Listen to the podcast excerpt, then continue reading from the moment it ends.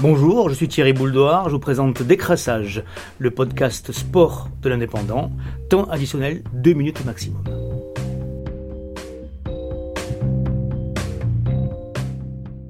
C'est toujours comme ça avec les matchs tôt le matin, l'euphorie ne dure pas.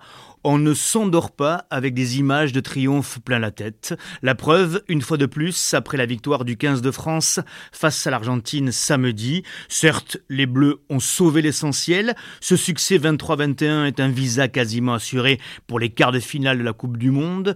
Un vrai soulagement, mais rien de plus. La France n'a fait que battre la onzième nation mondiale pour la dixième fois de suite.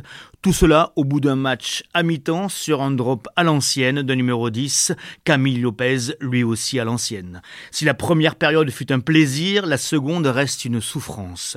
Rien n'empêche de penser que les Guirado, Slimani, UG ont déjà donné le meilleur d'eux-mêmes et que les Dupont, Intamac ou Olivon seront bien au sommet, mais en 2023 pour la Coupe du Monde en France.